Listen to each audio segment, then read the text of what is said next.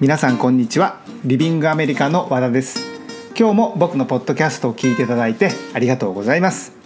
えー、今日は5月の18日土曜日ですね、えー、日本では新元号の令和が始まって、えー、約半月経ちますがどうなんでしょう？何かその新元号になって、えー変わったなというような実感があるんでしょうか、えロサンゼルスの方はですね、まあ、新元号とは全く関係ないんですが何かですねちょっと気温の方が落ち着かないというか暑くなったり寒くなったり、えー、5月なのにこんなに寒いの？っていうような天気が続いたり、えー、5月なのにこんなにあったかいの？っていうような天気になったりちょっとこう気温が不安定なんですね。ただまあロサンゼルスなので寒いと言ってもまあその日本の寒さとはまだそこまで寒くはないんですがただ結構涼しい日が続いている今日この頃となっています。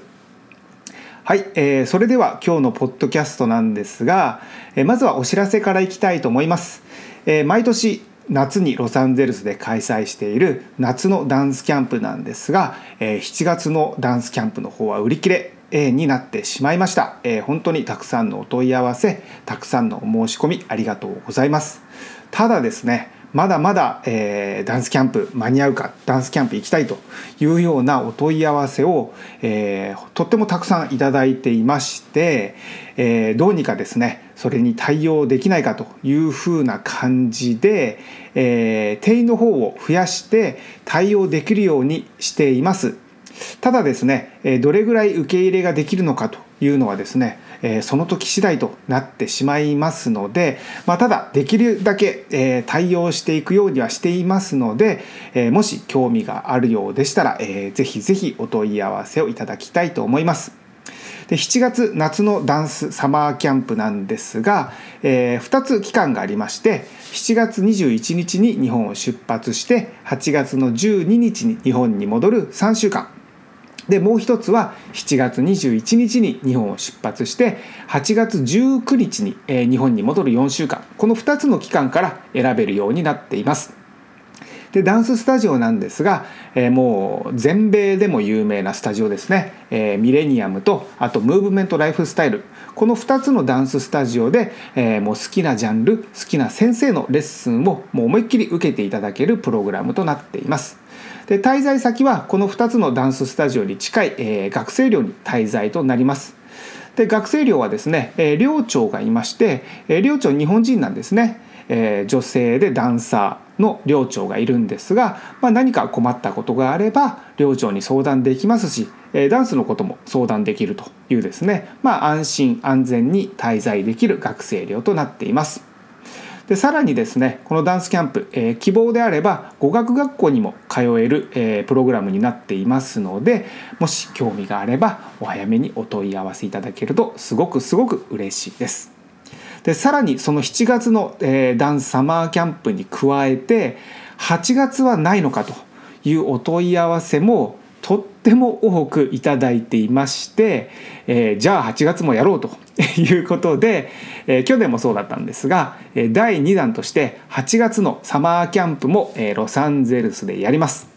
でやりますというふうに告知した瞬間にですね、えー、もう申し込みをいただいたんですが、えー、8月のサマーキャンプの期間は8月4日から9月1日の日曜日までの4週間か8月11日に日本を出発して9月1日の日曜日に戻る3週間。この2つの期間となっています。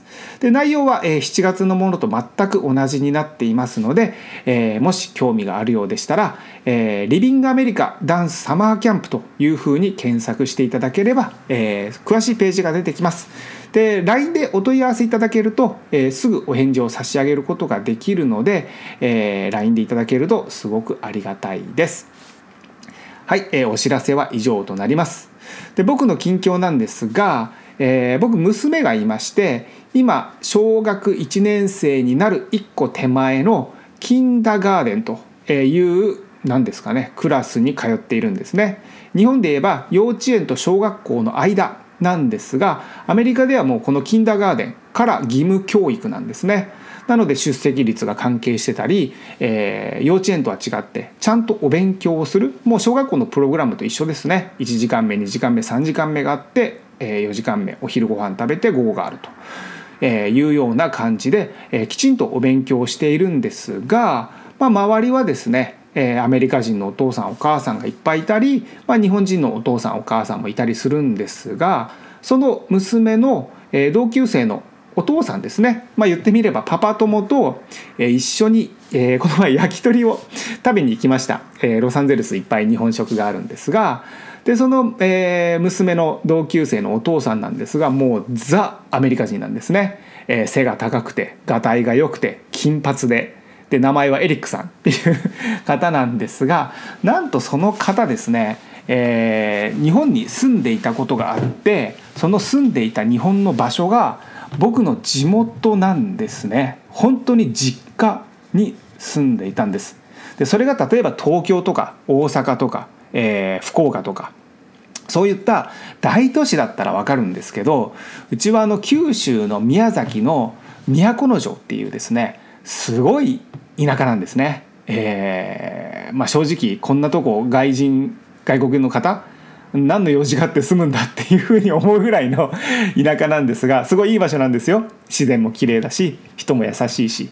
ただそういったすごいピンポイントの場所に住んでいたしかもザ・アメリカ人のしかも娘の同級生のお父さんと。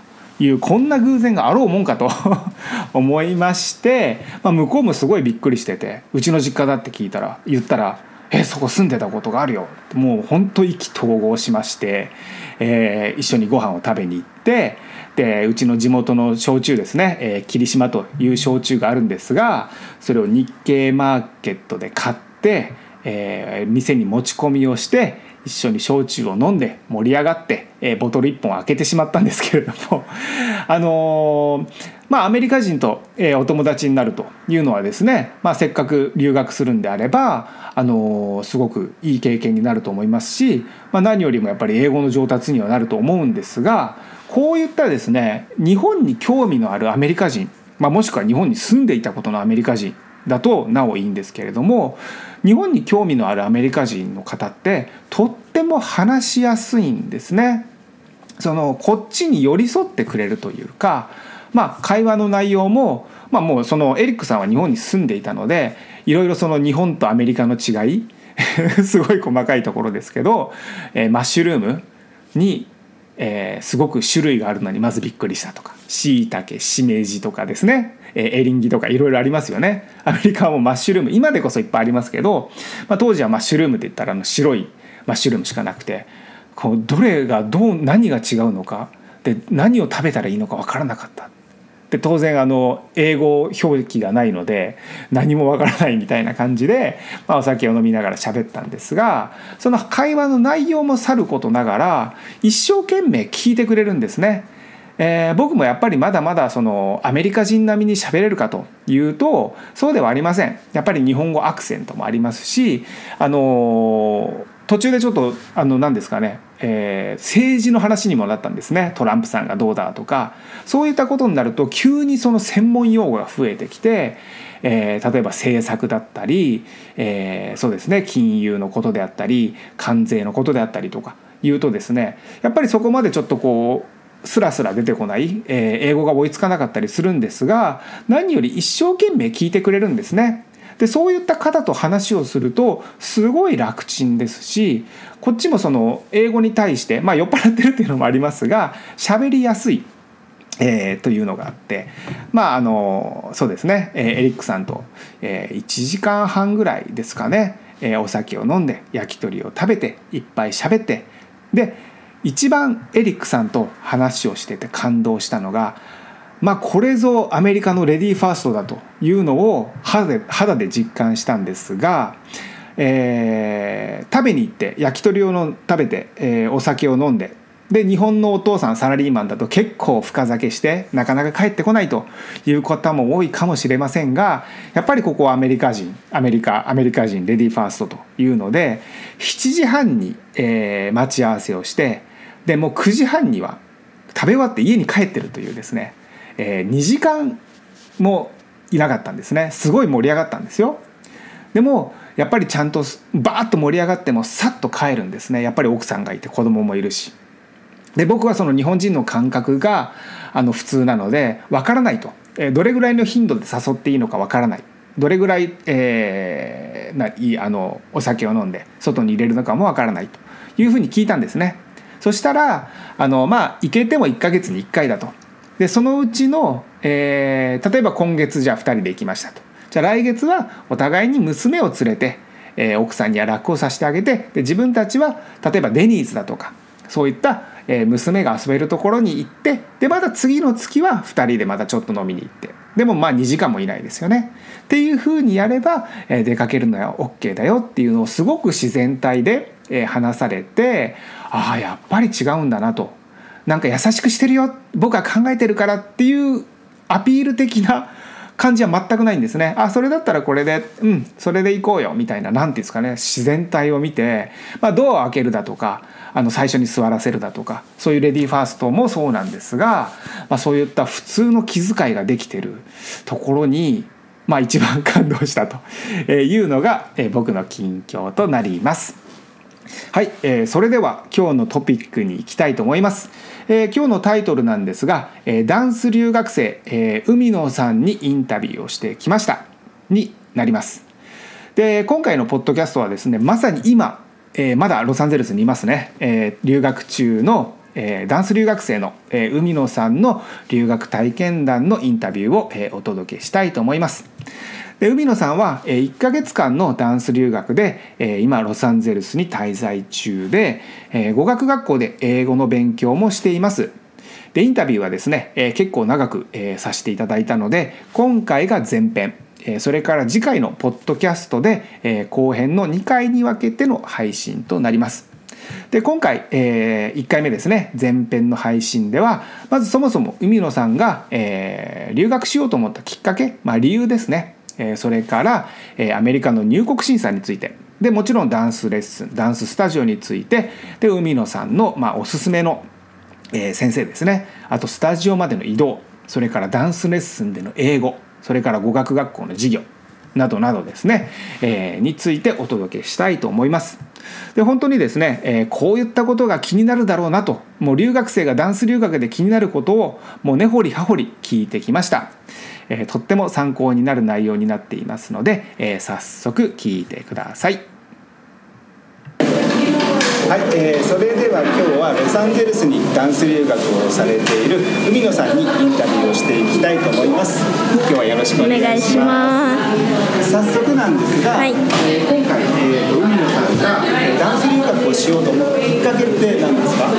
えー、っと外国人ダンスがすごい好きで、そうそれでもっといろんな自分のなんか視野を広げたいというかいろんなものをもっと吸収したくてそれで LA がそういう本場というか、うん、結構有名なあのスタジオも多いじゃないですか。だからそれで一回来てみたいなと思って。じゃあそもそも例えばじゃあ始めたきっかけが誰かこっちの人に憧れて始めたとか。あそういうことじゃないんですけど、こういろんなこうアーティストとかいてるじゃないですか。いろんなそういうののなんか、まあ、マイケルがすごい好きやってそれの真ん中中の真ん中。それのあのバックダンサーの人の動画を見るのがすごい好きやったんですよ。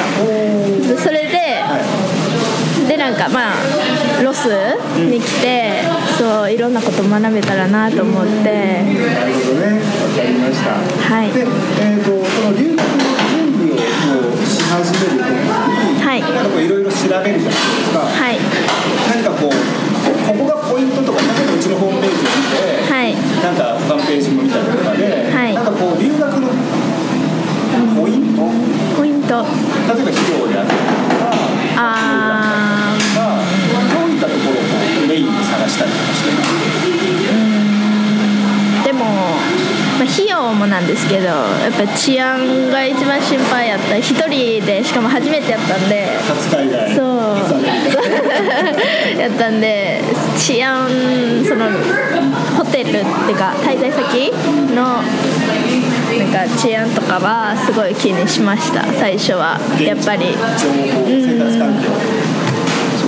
ちなみにうちのホームページ見ていただいて、はい。見やすかった？あ見やすかったです。結構。いろんななんかなななんて言えばいいんやろそうなんかホームステイと学生寮どっちがいいのかみたいなああいうのは結構助かりました。あそういうことかみたいな。なるほど。なるほどじゃああのまあそういったことがまあうちに決めていただいた理由みたいな、はい。そういう感じですね。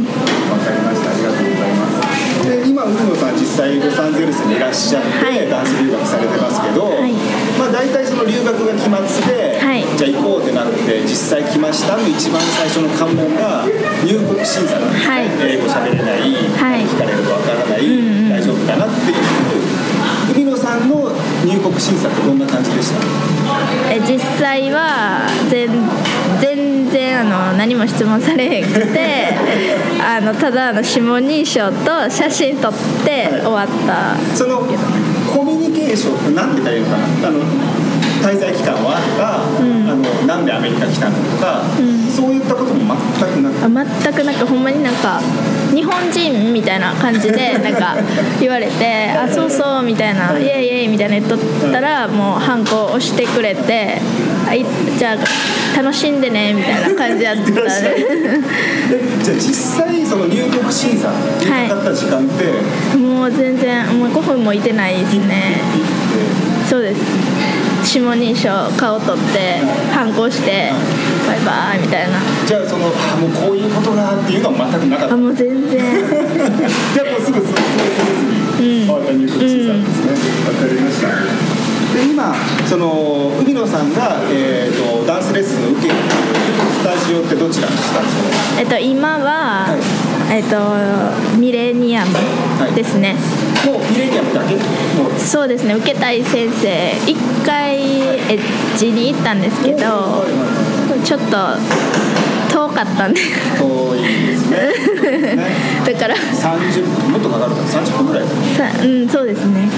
電車30分。電車乗って。でなんか電車乗るのがあんま好きじゃないんですよ。こっちの電車。なんか暗くないですか？怖いですいんですよ電車乗るの一人で。雰囲気が暗い。それとも実際に暗い。雰囲気が暗い。なんか変な人多いし。変わった人うん。そっかそっか。じゃあそのもうここら辺あここら辺っていうのはえー、とノースハリウッド。あですね。まあミレーですね。歩きで行ってます。歩き？歩きで。歩き？歩きで。歩きで40分ぐらいで。ですよね。はい。あ全然歩けます。あれ？ごめんなさい。日本でも歩く人ですか？あえでも電車全然使いますけどなんかバスをなんか来ない時あるじゃないですか。そういうこっちただただあります。ね来ない時の方が来ない時の方が多いじゃないですか。それが嫌でみんあの同じ寮に住んでた人があの歩きで行けるよって言っててで一回歩いて行ったんですよ。あじゃあこっちの方が楽やんと思って歩いて行ってますってことは他のダンス留学生も歩いてる人がいる。あーどうやろう。いや僕初めてですよ歩きに行ってる留学生。僕は知らないだけかもしれないですけど。歩きで行ってる人は少ないですね、ですよね。うん、はい。あ毎回毎回歩く毎回です。根性ありますね。いやいやいやほんまにもうなんか音楽とか聴いてたらすぐで一瞬で。スカスカスカって歩いてる早歩き早歩きだからですねすごいすごいやいやいや。多分歩きって3回ぐらい言いました。いやでも歩いて行った方が楽しいですね。いろんな店もあるしもう店いっぱいあるんでなんかそこでご飯とかも食べれるし。毎回歩いてたら結構そのね気になる店とかもあ。めっちゃあのアサイとか食べたんですけどめっちゃ美味しかったです。アサイ。なんかありますね。うんアサイボール。なんかそうです。いやフルーツを乗せて食べるやつみたいな。あヘルシーなやつ。あそうですそうです。そうですかそうですか。ねで歩いてって大体1日何レッスンぐらい受けてるんですか？1日は多くて3レッスン少なくて1レッスン。って感じなんかあのーこの先生おすすめとかいう先生に出会いました？えー、私はあのカロンっていう先生とデーナっていう先生が結構あのすごいハマった。そのジャンルはカロン？ジャズファンクですねどっちも。カロンと？えっとデーナ。デーナ。でもそもそもメジャズファンクなんですか？そうですね。今はジャズファンクがメイン。こっちではジャズファンクがメインです。こっちではってことは日本では違う？日本ではコンテ系ですね。どっちかというと。でこっち来るんだったらジャズファンクも受けようみたいな感じ？で何でも受けようと思って。素晴らしい。素晴らしいでヒ ヒップホップとかも受けたんですけどでもやっぱりジャズファンクが結構自分ではしっくりきました。そうですね。じゃあいろんなジャンルに受けてみてこのこれがそうですねはい、うん、じゃあ日本でどうしてもこの先生っていうわけではなくてあいたんいてるんですけどその先生が多分めっちゃ忙しくてちょっともう世界中飛び回ってる人。ちなみに何て名前ですか？あブライアン・フリーダム。ブライアン・フリードフリーダム。フリーダムあでも受け入れたんですよ。で来週の火曜日も受けるんですけどおーミレでちょうどあって。それはもうワークショップですか？あワークショップですでも。じゃあまあ20ドルとか。あそうですね。別料金払ってみたいな。受ける価値は？でもめっちゃあると思う。もうめっちゃ大好きなんです ほんまに。そっかそっか。もうね本職が忙しいとレッスンないですもんね。うん何ないん半です年後とかあります。しねじゃあもうそういうとこはあの？そうい。う先生は逃さず受けてはいでまあいろんな先生が受けてるうんうんその実際受けてみてはい。その日本とのなんかこういうところが違うとかありました？レッスンあまずストレッチしないですね。ストレッチ基礎全くしやんともうあの1曲かけて自分でストレッチしてもう速攻振り入るみたいな。あもうフリーで早みたいな思って。じゃあ例えばあの90分のレッスンだったら90分がフリーみたいな。あもうそうですね。そんな感じです。そのじゃあ逆に言えば日本ではきちっとストレッチがあったり。あ多分そうですね。やってるとこ多いと思います。やっぱりそう。うんストレッチの時間かけるのが多分一番多い。日本が。大体日本ってどれぐらいストレッチ？えー、1時間半あったら1時間ぐらいでも結構。あでもジャズやってたんジャズとかやったら基礎もあるしいろいろこうなんかやるのは、まあ、1時間やって、まあ、3 4 0分はフリーみたいななん。か日本らしいですよねやる感じが。こっちはなんか前始めるよでもほんまそんな感じやったんでびっくりしましたね。ど振り覚え大丈夫ですか？あ全然そこは。あでも集中ちょっとなんか切れてたら集中力切れてたらちょっとなんかこうえー、みたいな感じですけど。そっかそっかそっか。わかりましたで、えー、と海野さんは、はい。語学学校にも通われてるじゃないですか、はい。語学学校の、えー海野さんのそのレベル、はい。最初にテストがあってレベル分けがあると思うんですけど、はい。レベルって何ですか？えっとビギナーですね。一番最初の一番最初です。はい。